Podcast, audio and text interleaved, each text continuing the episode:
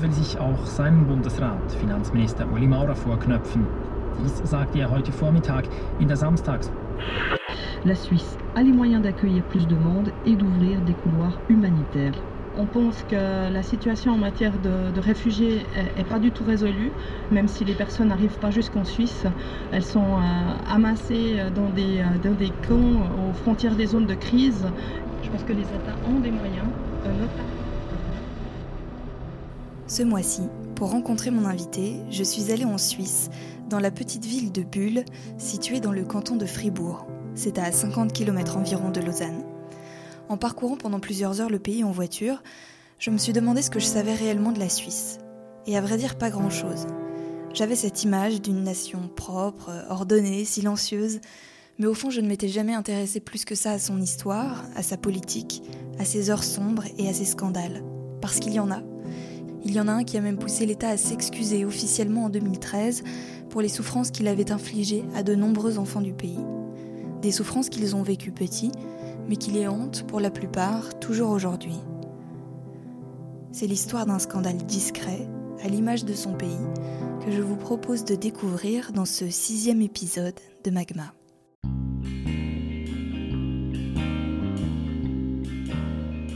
Des années 40 jusque dans les années 80, plus de 100 000 enfants suisses ont été séparés de leurs parents pour être placés sous tutelle dans des familles d'accueil, des institutions religieuses, des fermes ou des orphelinats. Les parents concernés étaient jugés inaptes à éduquer correctement leurs enfants parce qu'ils n'étaient pas suffisamment stables financièrement ou parce qu'ils vivaient trop en marge de la société. On disait d'eux qu'ils étaient ivrognes, miséreux ou déficients mentaux. Parfois même, la fainéantise pouvait devenir un prétexte suffisant pour leur retirer la garde de leurs enfants. Le curé, le maire du village, le maître d'école, chacun pouvait signaler sans véritable preuve une famille qui lui paraissait suspecte. Souvent, les vérifications effectuées par l'État étaient très superficielles. Les enfants étaient retirés puis placés de façon arbitraire à cause d'un jugement de mœurs. Ces enfants, pour la plupart, ont vécu l'enfer. Dès leur placement, on attendait d'eux qu'ils deviennent de la main-d'œuvre gratuite. Exploités et maltraités, leur jeunesse a été volée et leur vie d'adulte brisée. Mais là, c'était les murs, c'était tout comme ça, quoi. Cette voix que vous entendez là, c'est celle de Clément Vielli. C'est un ancien enfant placé. Avant de faire l'interview, il a tenu à me montrer la grange dans laquelle il a été abandonné trois mois après sa naissance. Lorsqu'il a été retrouvé, affaibli et en plein hiver, il a été emmené d'urgence à l'hôpital pour six mois de chirurgie pédiatrie.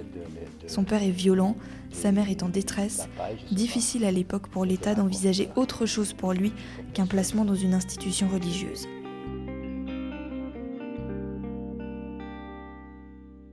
Mon prénom est Clément, le nom de famille Bieli. Je suis citoyen suisse, fribourgeois. Et puis, euh, je suis une personne qui a été malheureusement abandonnée, enfant. Moi, le souvenir que j'ai, c'est que euh, on m'a déposé devant la porte d'entrée de l'orphelinat, et puis comme un sac, comme une valise, quoi. Voilà. C'est le seul souvenir que j'ai. Je pense que c'est par des autorités, quoi. Des gens qui, qui ont décidé de, transporter le, petit Clément, comme on m'appelait comme ça, euh, euh, devant cette porte, et puis, et puis ben, ben, prends-toi en charge toi-même, quoi. Ça veut dire que euh, tu vas subir une souffrance parce qu'il y, a, les gens sont les personnes responsables, donc les sœurs, le directeur était, était plus euh, dictateur, comme je dis, je dis souvent ce mot-là, parce qu'on était un peu, on, pleurait, on pleurait tout le temps, parce que quand on n'a pas de papa de maman, voilà, à cet âge-là, on est toujours en larmes, et puis, puis à force, les larmes, ça, ça, ça rend fou, quoi. Puis donc, on était, on était tapé, on était privé de, beaucoup de choses, quoi, qu'un enfant aurait des droits. Et malheureusement, quand on a, on a trois ans, on fait pipi au lit.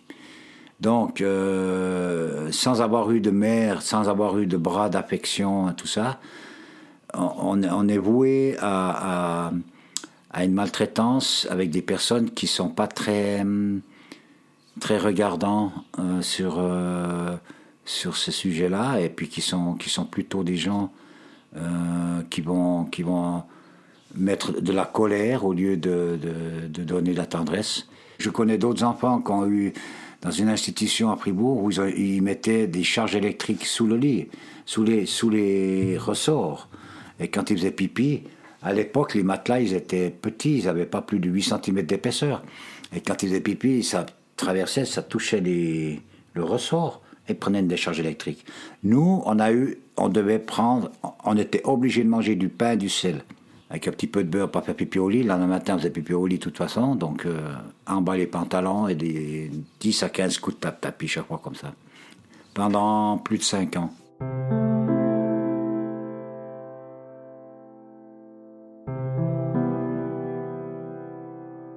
Les seuls bras d'affection que j'avais, c'était les murs de l'orphelinat. Pourquoi?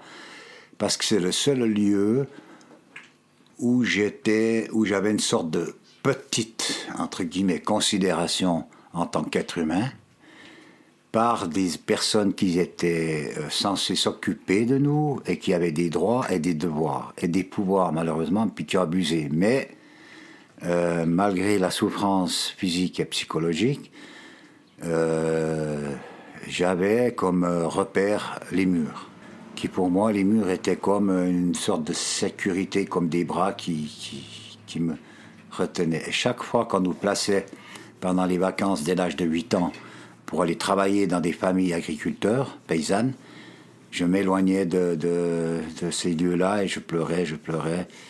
Et on nous déposait comme des, sacs à patates, des valises devant l'entrée chez des familles qu'on connaissait pas, puis il fallait aller travailler.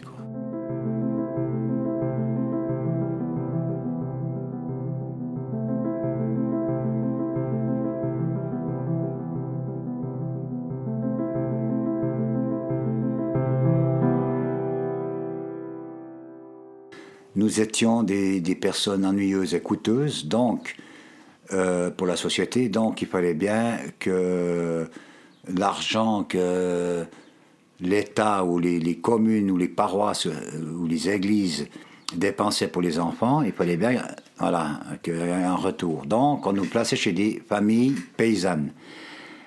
Et puis on appelle ça, nous, des main-d'œuvre bon marché. Ça veut dire qu'on travaillait on devait travailler le matin à 5h30, on devait se lever pour aller faire l'écurie. On devait aller à l'école à 8h, on devait rentrer de l'école.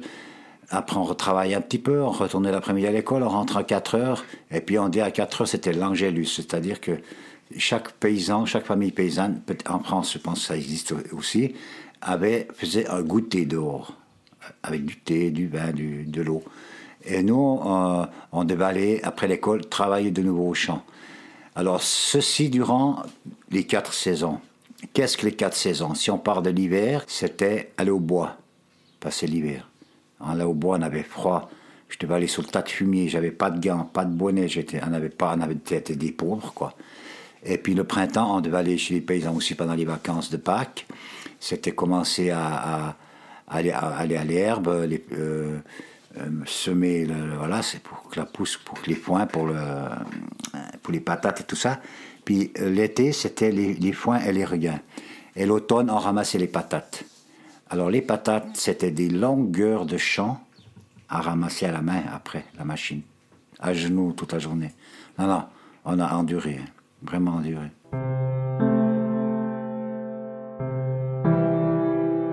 Pour, pour moi, la, souffrance psychologique était l'ennui de ne pas avoir un père et une mère. Je pleurais tout le temps. Chaque enfant est, différent, hein, la sensibilité est différente aussi de, l'un à l'autre. Et puis moi, j'ai toujours été un enfant qui, a beaucoup pleuré, pleuré, parce que j'étais peut-être un, enfant qui voulait peut-être être un peu plus un rêveur, et puis je supportais pas de la solitude, je supportais pas de, je supportais pas qu'on me, qu'on me déplace du, de, trois mois en trois mois d'un endroit à un autre endroit, voilà. Donc on n'a aucun repère. Et puis on se dit, est-ce qu'on est des êtres ou est-ce qu'on n'est pas des êtres? Voilà. Après ça, c'est une souffrance euh, psychologique et morale, parce qu'on n'a pas de père et de mère. Et puis, il faut savoir aussi qu'entre 1954-57 jusqu'en 62, le directeur, ma maman, était, savait qu'on était dans cet orphelinat. Elle est venue essayer de nous voir, ils ont refusé de le... Ils l'ont interdit.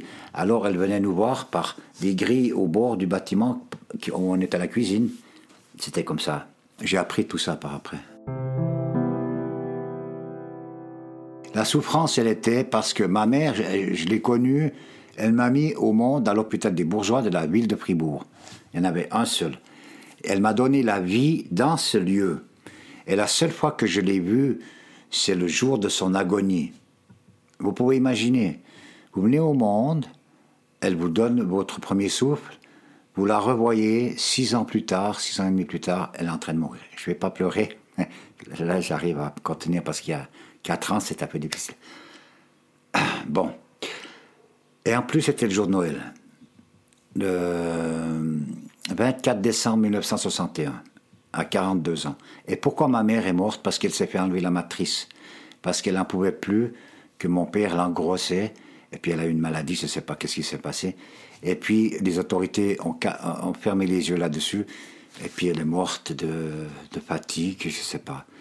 Et la seule fois que je l'ai vue, c'est le jour où le directeur nous a autorisé, je peux dire c'est un salopard celui qui a fait ça, il nous a donné un petit, un petit petite veste avec un bouton noir, tout le monde avait ça à l'époque, un petit bouton noir, pour aller voir notre maman à l'hôpital. Et puis moi, comme j'étais plus petit, j'étais toujours le premier à aller devant la maman, et j'avais peur.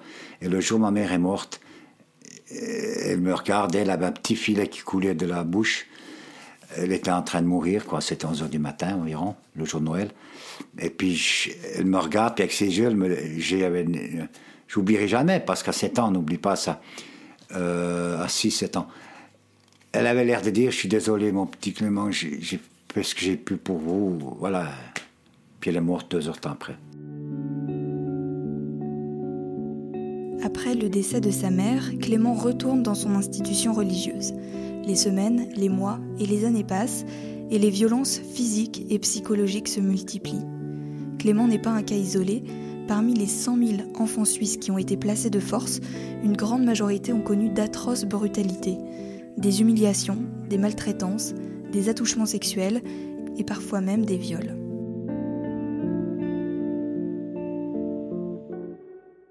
Moi, j'ai subi des violences d'étouffement, où on mettait le coussin, ou je sais pas pourquoi, on mettait un coussin sur le visage pour me taire, ou je sais pas quoi, et puis j'avais plus respirer, je paniquais, puis d'un coup, quand il voyait que oh, j'étais pas bien, quoi. Mon frère a subi, lui, des, la tête dans l'eau, jusqu'à ce qu'il perde connaissance, choses comme ça.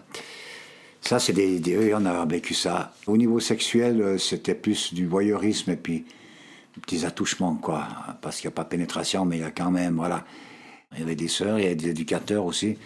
Ils étaient là, et puis ben, quand ils vous essuient le dos, vous voyez, vous ne pouvez pas tellement essuyer le dos, on n'arrivait pas à faire ça. Moi, je ne vous fais pas un dessin quand il descend plus bas, puis qu'il s'acharne, quoi, voilà. Et puis quand on a une érection, ben, sous la douche, hein, quand vous avez 12-13 ans, voilà, ça commence à avoir un peu de... Et puis on n'arrivait pas à sortir, on se cachait, on n'osait pas. Et il attendait. Ça voulait tout dire ça voulait dire.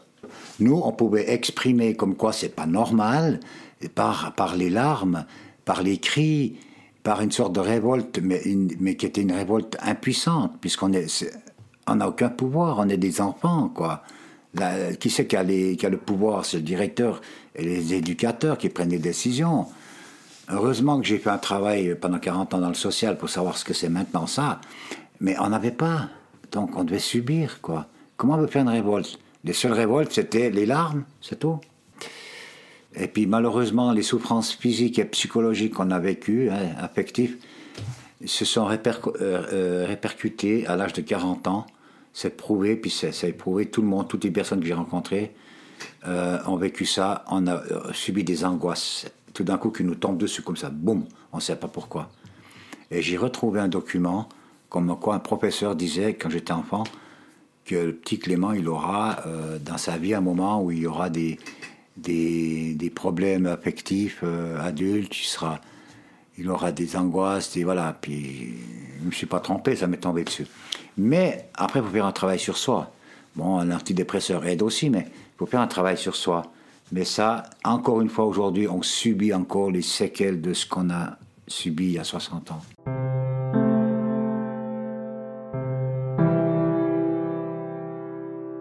Dans cet orphelinat, c'était un grand, bâtiment qui était en forme de U, de L, pardon, Et puis euh, sur un côté, il y avait l'armée suisse qui était là, qui faisait des cours de répétition. Et moi, j'étais dans la cour, au milieu, tout seul, assis, et qui c'est qui vient vers moi? Un commandant, un capitaine, avec, euh, voilà, gradé, il vient vers moi, puis il sentait un parfum, là, c'était très bon. Et puis il vient vers moi, puis il me dit, mais pourquoi tu vas pas jouer avec les autres Puis j'ai dit, oh, oh, c'est dommage que j'ai pu retrouver le nom de cette personne. Je lui ai dit, écoutez, je m'ennuie, je suis triste, j'ai pas de papa, j'ai pas de maman. Voilà, j'ai dit ça. Et puis il me dit, mais écoute, il faut pas pleurer, demain, aujourd'hui il y a du soleil, et demain c'est un jour nouveau. c'est pour ça que j'ai pas toujours pensé à ça. Et puis euh, il m'a redonné un peu d'espoir. Il revient un autre jour, parce qu'il est souvent dans cette caserne, il me revoit tout seul dans cette, euh, dans cette cour, parce que je me suis dit, je venais là parce que j'aimais bien, j'aimais bien la, nostalgie, quoi. Puis il revient, puis il me dit, mais t'es toujours, toujours tout seul. J'ai dit oui, mais là, je suis vraiment euh, très triste parce que j'ai pas de papa, j'ai pas de maman, et puis euh, je n'ai pas beaucoup à manger. Et puis il me dit, bah tiens, un biscuit, parce qu'il avait dit biscuit. Il m'a donné ça, et puis après je lui ai demandé, écoutez, est-ce que vous pourriez pas être mon papa, parce que j'ai pas de papa et pas de parents. Je lui ai demandé, puis lui m'a pris dans ses bras, m'a levé, et il m'a dit, écoute, euh, mon petit Clément, peut pas, euh, c'est pas, ça, c'est pas, ça se fait pas comme ça, claquer des doigts. Puis moi, j'étais en larmes parce que, c'est dur à expliquer ça. J'étais en larmes parce que c'était un moment de, de, souffrance, euh, d'émotion, et puis, excusez-moi. Et puis après, il est parti, et puis, puis je suis resté tout seul.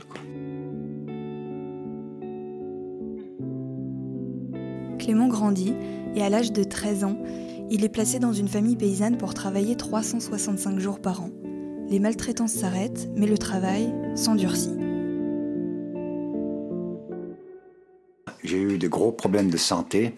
Enfant, j'ai eu une puberté hyper tardive. C'est rare, c'est très rarissime, ça m'est arrivé.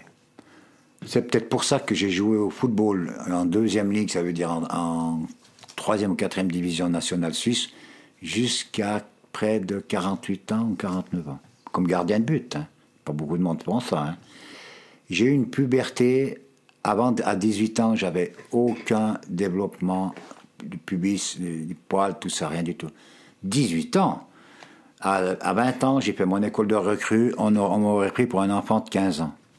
J'ai été voir un professeur à Lausanne avec la tutrice et ils ont trouvé que il y avait un retard très très très marqué. Et tout ça, je pense, c'est dû à l'abandon à l'âge de trois mois, où j'ai des cicatrices sur moi, sur mon corps, qui sont très fortes aux parties génitales. On ne sait pas pourquoi, mais je pense que c'est dû à ça. Et c'est six mois de chirurgie pédiatrie, c'est pas rien du tout. Est-ce que j'étais, j'ai une malformation, j'en sais rien. Tout va bien, hein. Aujourd'hui, pas m'inquiéter, mais je dis voilà, et puis dans ce malheur qui m'est arrivé, affectif, physique, parce qu'à 18 ans, j'avais pas de copine, enfin bref, j'ai dit, mais est-ce que je vais avoir, pouvoir être un homme, quoi? J'allais à l'école de recrue, vous imaginez Et tout d'un coup, tout s'est développé. En deux ans, j'ai fait une poussée incroyable, quoi. Je mesurais 1m60, d'un coup, je suis arrivé à 1,70, 80. Incroyable. Tout s'est développé. Madre mia, j'étais là, j'ai dit, et puis j'avais un punch. Mais ce punch, il est devenu de toute cette souffrance enfant.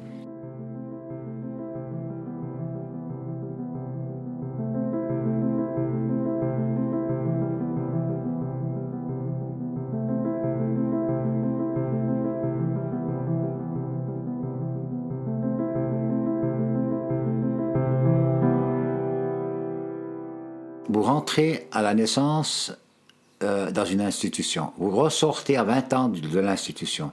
On vous a jamais expliqué comment on gère un budget. On vous lâche dans la rue. Vous prenez un appartement, vous gagnez des premiers sous, on dépense les premiers sous. Qu'il ne fait pas. Après, il y a des gens qui viennent sonner à la porte pour euh, vous faire signer des crédits à la consommation, un contrat juridique parce que vous travaillez sur les toits, la protection contre la vie, ben, la totale on n'est on est, on est, on pas préparé à ça. Alors, on est embarqué là-dedans. Ok, ah, il m'a donné pour acheter une voiture, super, bon, tu rembourses. Mais après, quand tu vois que, tu, ça commence à augmenter, tu dis, ouh, j'arrive plus suivre. Et là commencent les ennuis. Poursuite, dette. Moi, comme j'ai dit, j'avais, j'avais un physique très agréable pour, euh, pour, euh, pour certaines personnes qui étaient des personnes, comment dire, bourgeoises, enfin, avec un statut soit d'avocat, soit de je sais pas quoi. Hein. Et puis qui. Voilà, moi je suis avec mon, mon truc, avec mon blouson, hein, des années, voilà quoi. James Dean, on dira comme ça à l'époque. Et puis quoi, puis en arrière, parce que c'est l'époque comme ça. Et puis voilà, ils sont venus vers moi, et puis ils habitent chez eux, dans leur chat, leur belle maison, et puis puis voilà, puis après, vous proposent des choses, puis vous, vous êtes tellement dans le manque, vous avez tellement un manque matériel et un manque affectif, parce qu'on n'a toujours pas de parents, toute votre vie, vous n'avez jamais quelqu'un, qu'on se laisse un petit peu prendre dans ce milieu-là. Et puis, puis voilà, quoi. Après, des attouchements, des, choses comme ça, quoi. Une, de ces personnes, j'avais demandé est-ce vous voulez pas être mon père adoptif? J'avais demandé ça. Il n'a jamais voulu. Il ne pouvait pas avec ses enfants. Parmi les 100 000 victimes de cette affaire, il y avait, comme ce fut le cas pour Clément, des dizaines de milliers de petits garçons abandonnés, placés de force et dépourvus d'identité. Mais il y avait aussi d'autres profils qui étaient concernés, des marginaux, des adultes jugés asociales, et des jeunes filles, pour la plupart adolescentes, qui étaient enceintes alors qu'elles n'étaient pas mariées, ce qui est impensable à l'époque aux yeux de l'État suisse. Aujourd'hui, on estime qu'entre 15 000 et 20 000 anciens enfants placés seraient toujours en vie. Jusqu'en 2013, la plupart d'entre eux n'avaient même pas conscience d'avoir été victimes de tout un système géré par l'État. Il a fallu attendre le discours de la chef du département fédéral de justice, Simonetta Sommaruga, qui au nom du Conseil fédéral a demandé pardon aux victimes en avril 2013 lors d'une cérémonie officielle à Berne. À partir de ce moment-là, les victimes pouvaient entamer les démarches pour obtenir leur dossier, stocké dans des archives de l'État et des diocèses du pays. Chacun et chacune retrouve alors l'espoir de connaître enfin son histoire, celle de ses parents, comprendre son passé et découvrir la vérité.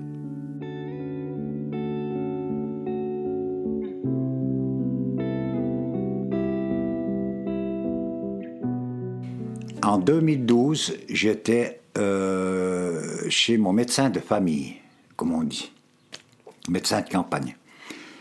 Depuis 30 ans, j'étais chez ce médecin. Et ce médecin m'a demandé d'aller l'aider pour faire un peu autour de sa maison, le, les rosiers, du gazon. Bon. Et puis, ce médecin a vécu un moment difficile de sa vie parce qu'il a divorcé. Il a tout perdu.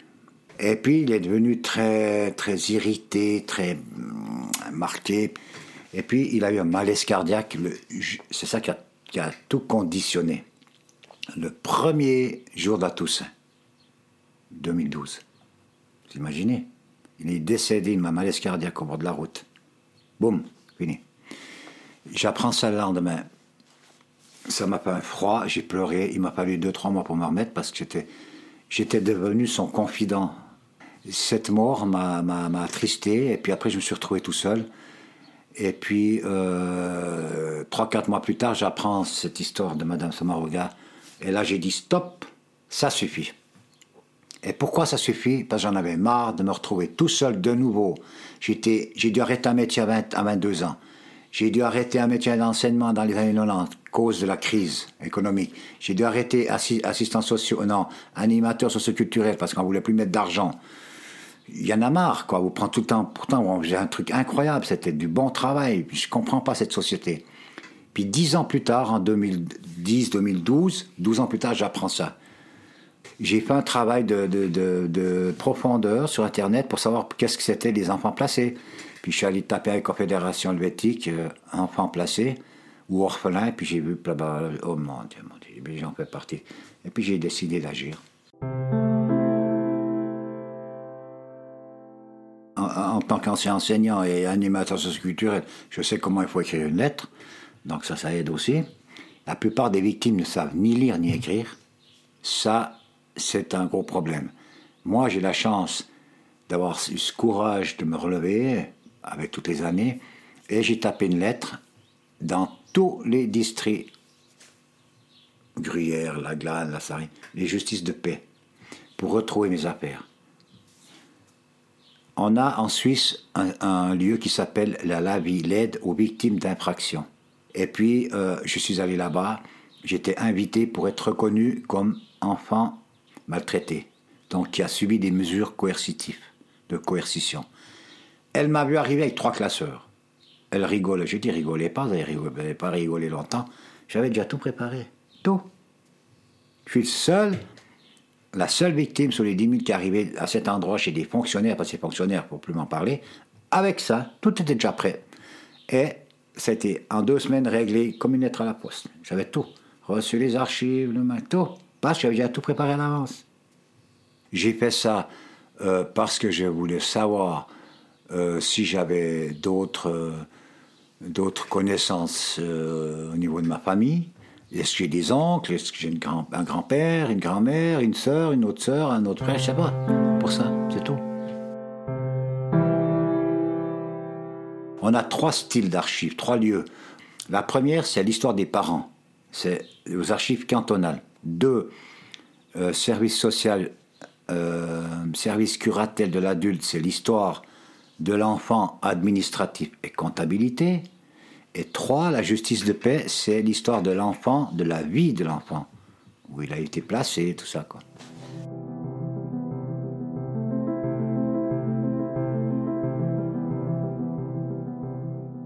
Jour où, en 2014, où, j'ai eu accès aux archives euh, cantonales, donc sur l'histoire des parents, je découvre que j'avais euh, deux sœurs, Charlotte, 5 mois, née en 1947, morte à 5 mois de faim, malheureusement abandonnée.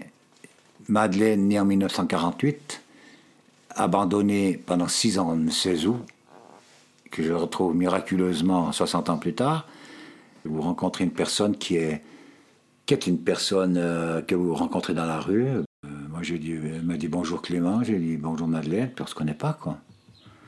Pourquoi c'est arrivé? Pourquoi les, les autorités ont, ont caché ça? Parce qu'ils ont caché quoi qu'on avait des, voilà.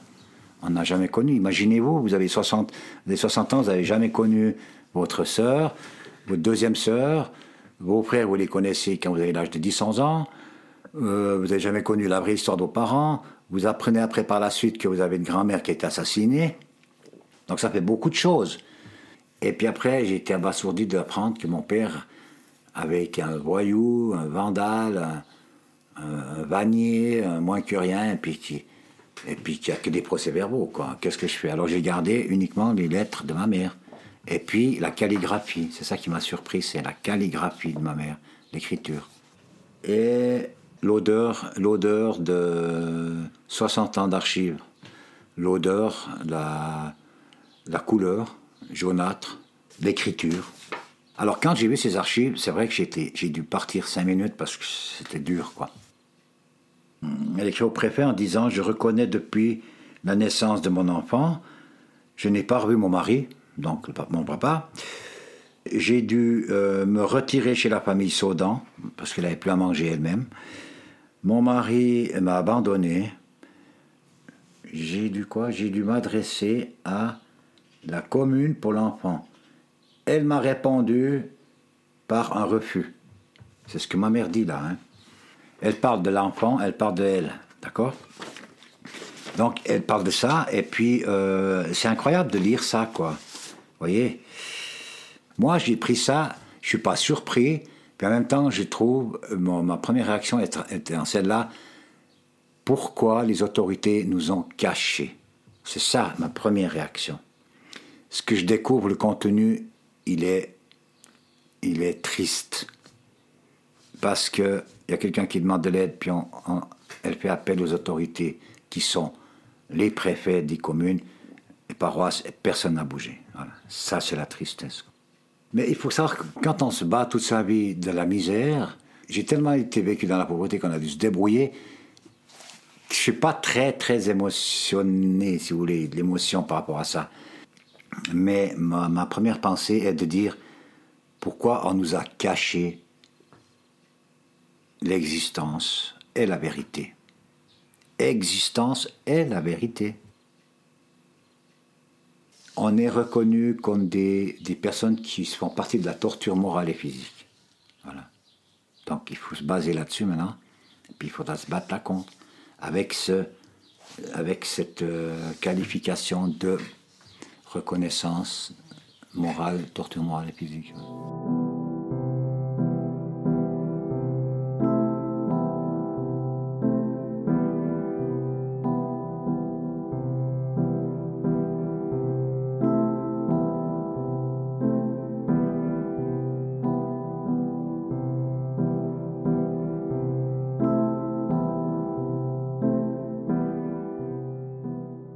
Suis un homme qui, est, euh, qui ne porte pas de jugement éthique ou, ou anticulturel ou, ou antisocial. J'essaye d'être un homme euh, avec une, ligne de conduite. Nous, moi j'appelle ça avoir une philosophie, hein, une ligne de conduite. Et puis j'essaye d'être un homme simple et humble. Et puis euh, je suis je suis une personne qui a cette force aujourd'hui par la foi. Et être athée, être catholique ou pas, pour moi, on est tous des êtres humains.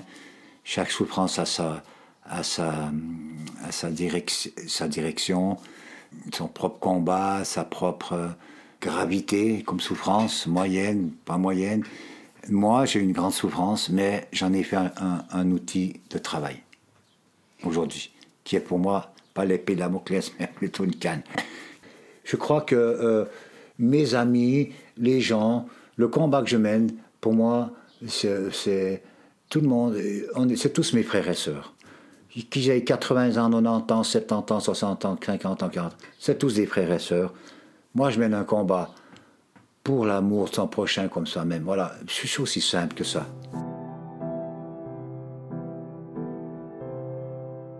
Le combat auquel fait référence Clément Vielli c'est celui de parcourir la Suisse pour faire connaître son histoire et celle des autres enfants placés. En montant son association Agir pour la dignité, il a fait le choix de recueillir le témoignage de tous ceux qui, comme lui, ont eu une enfance volée. Il va même jusqu'à les accompagner pour les aider à demander leur indemnité. Car en 2016, la Suisse a débloqué un fonds de 300 millions de francs pour les victimes. 9000 d'entre elles en ont fait la demande et toucheront bientôt entre 20 et 25 000 francs de compensation. J'ai plus les paroles. Oui, il y a celle-ci, celle-là est magnifique.